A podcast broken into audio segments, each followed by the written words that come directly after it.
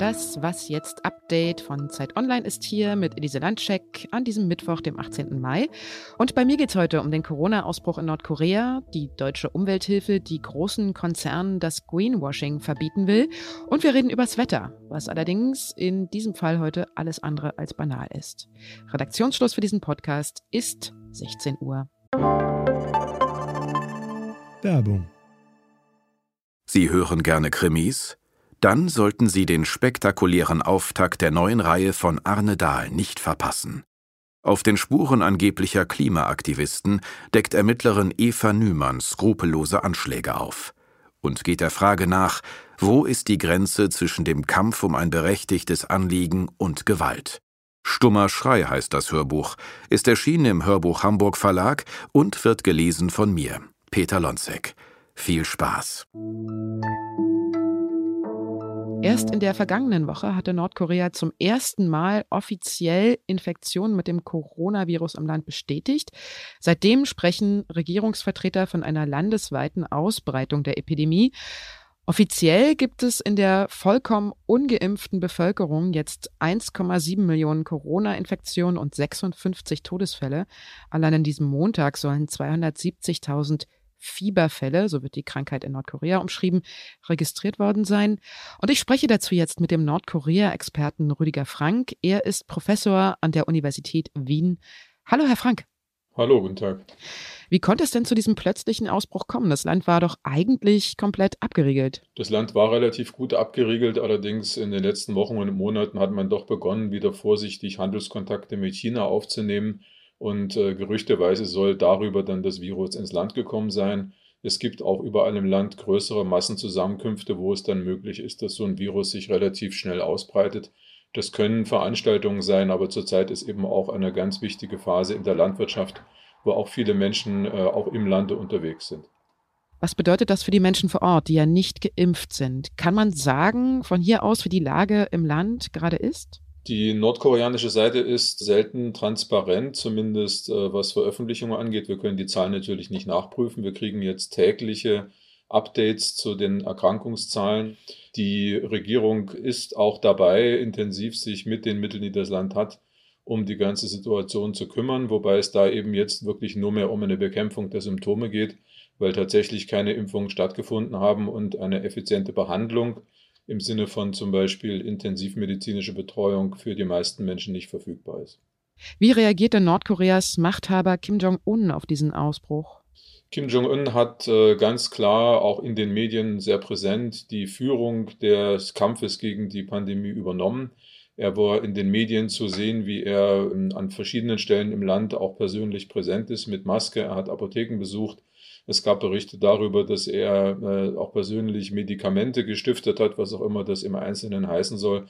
Und in den Staatsmedien liest man auch sehr viel über Sitzungen, die er leitet, zuletzt vom Präsidium des Politbüros, wo er entsprechend versucht, so ein bisschen die Führungskräfte sowohl zu kritisieren als auch dann anzuleiten für die weiteren Maßnahmen.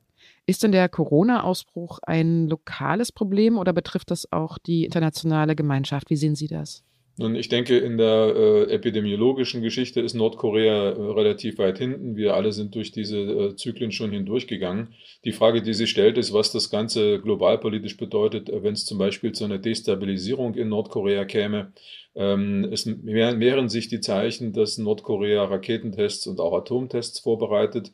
Da gibt es Spekulationen, ob die wegen des Pandemieausbruchs verzögert werden oder vielleicht sogar vorgezogen werden, um ähm, abzulenken von den inneren Problemen. Da gibt es relativ viel Fragezeichen, aber die Auswirkungen sind sicher mehr als nur lokal. Vielen Dank, Herr Frank, für Ihre Einschätzung. Sehr gern. Klimaneutrale Ökowindeln, CO2-neutrales Motoröl, umweltneutrales Geschirrspülmittel und klimafaire Flugtickets. Es gibt inzwischen eine Menge Firmen, die damit werben, besonders umweltfreundlich zu sein. Die deutsche Umwelthilfe nennt das allerdings Greenwashing und Verbrauchertäuschung. Die Organisation hat acht Firmen wie zum Beispiel Bayersdorf, Shell, BP, Rossmann oder DM Abmahnungen geschickt und will sie sogar verklagen, wenn sie die Werbung für ihre Produkte nicht ändern. Die Zeitreporterinnen Astrid Geisler und Hanna Knut haben zu dem Thema recherchiert und mit Hanna spreche ich jetzt. Hallo Hanna. Hallo Elise. Vielleicht kannst du es nochmal genauer erklären. Was genau wirft denn die Umwelthilfe den Firmen vor? Worin besteht denn dieser Betrug? Also die Umwelthilfe sagt, dass die Konzerne nicht deutlich genug machen, wie diese Produkte, die sie damit mit dem Begriff klimaneutral bewerben, diese Klimaneutralität erreicht haben. Es ist nämlich so, dass die, äh, dass die angegriffenen Unternehmen die Klimaneutralität bei den Produkten nur deshalb erreichen, weil sie Teile ihres äh, Ausstoßes kompensieren. Also sie zahlen äh, Geld für CO2-Zertifikate. Und da sagt die Umwelthilfe jetzt, das ist irreführend, wenn bei der Entstehung dieser, dieser Produkte eigentlich weiterhin Emissionen ausgestoßen werden. Ähm, das müssen die transparent machen, sonst wäre das ein Verstoß gegen das Gesetz, gegen den unlauteren Wettbewerb. Haben denn die Firmen auf die Abmahnungen der deutschen Umwelthilfe schon reagiert? Ja, also die Umwelthilfe hat die Unternehmen ja aufgefordert, eine Unterlassungserklärung abzugeben. Das heißt, das Versprechen, dass sie nicht mehr länger so auf ihren Produkten werben. Und äh, bislang hat nur eine Firma das gemacht, nämlich ein Startup namens Mother Nature. Andere Firmen wie zum Beispiel BP, ähm, Bayersdorf oder Rossmann weisen das zurück und sagen, sie halten das für rechtlich nicht begründet und seien im Teilen schon transparent genug darüber, wie diese Neutralität erreicht würde. Welche Chancen hat jetzt denn die deutsche Umwelthilfe mit ihren Klagen? Sollte es denn welche geben? Also soll es tatsächlich so weit kommen, Erfolg zu haben? Die Umwelthilfe ist nicht der erste Verein, ähm, der das jetzt versucht, den Begriff juristisch klären zu lassen. Letztes Jahr hat die Wettbewerbszentrale, das ist ein Verein gegen den unlauteren Wettbewerb, auch schon gegen sieben Unternehmen geklagt mit demselben Vorwurf, dass deren Werbung irreführend sei. Und bislang haben alle Gerichte der Kritik in erster Instanz Recht gegeben. Es gibt zwei Fälle, wo die Unternehmen in Berufung gegangen sind und zwei weitere Entscheidungen, die schon rechtskräftig sind. Insofern stehen die Chancen gar nicht so schlecht. Ich danke dir, Hanna. Dankeschön. Die Weltwetterorganisation WMO hat heute in ihrem Weltklimabericht für 2021 noch mehr Fakten über die Klimakrise geliefert. Und die sind alle mal wieder ziemlich beunruhigend. Die vergangenen sieben Jahre waren die wärmsten seit Beginn der meteorologischen Aufzeichnungen. Und dass dafür die Klimakrise der Grund ist, das geht aus dem Bericht auch sehr deutlich hervor. Vier entscheidende Gradmesser dafür haben im vergangenen Jahr neue Höchststände erreicht. UN-Sekretär Antonio Guterres hat sie heute bei der Vorstellung des Berichts mal zusammengefasst. Sea level rise, ocean heat, greenhouse gas concentrations and ocean acidification set alarming new records in 2021. Der Meeresspiegelanstieg, die Erwärmung und die Versauerung der Meere und die Konzentration von Treibhausgasemissionen sind 2021 allesamt auf neue Rekordstände gestiegen. Das globale Energiesystem sei kaputt und steuere immer näher auf die Klimakatastrophe zu. Guterres hat dann fünf Sofortmaßnahmen im Kampf gegen die Klimakrise gefordert. Dazu zählen ein Ende der Subventionen für fossile Energie und eine Verdreifachung der Investitionen in erneuerbare Energien.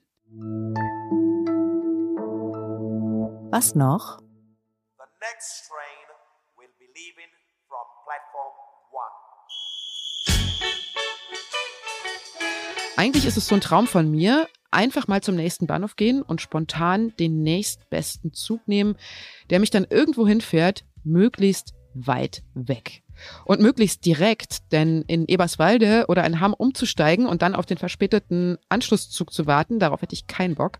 Und dafür gibt's die Website Bahnguru. Die ist dafür ein perfektes Tool, denn dort kann man auf einer Karte einen beliebigen Abfahrtsbahnhof eingeben und sieht dann mit farbigen Punkten markiert, welche Städte sich von dort aus per Direktverbindung, also ohne Umsteigen, erreichen lassen. Von dem Abfahrtsbahnhof Berlin aus zum Beispiel gehen die farbigen Punkte bis hoch ins schwedische Stockholm. Oder hier, wenn ich nach Süden gucke, da gehen sie bis ins österreichische Graz hinein oder nach Warschau, nach Prag oder nach Bern. Das wäre doch mal eine Variante fürs spontane Wegfahren. Und innerhalb Deutschlands und per Regionalzug gilt ja dann ab Juni sogar auch noch das 9-Euro-Ticket. Das war's mit Was jetzt für heute. Unsere Mailadresse lautet wie immer wasjetzt.zeit.de. Und noch ein paar Infos zu unserem Zeit Online Podcast Festival am 11. Juni. Das ist leider ausverkauft. Aber wenn Sie trotzdem mit dabei sein wollen, es gibt einen Livestream.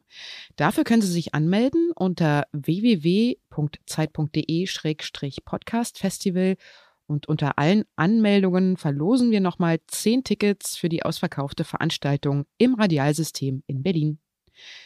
Ich bin Elise Landcheck und ich sage Tschüss, wir hören uns bald wieder. Bekanntermaßen sowieso ein Problem mit der Ernährungssituation. Das heißt, es kann gut sein, dass jetzt die nächste Hungerskatastrophe vorbereitet wird, einfach weil die Menschen nicht in der Lage sind, die landwirtschaftlichen Arbeiten adäquat auszuführen. Und das ist ein Riesenproblem.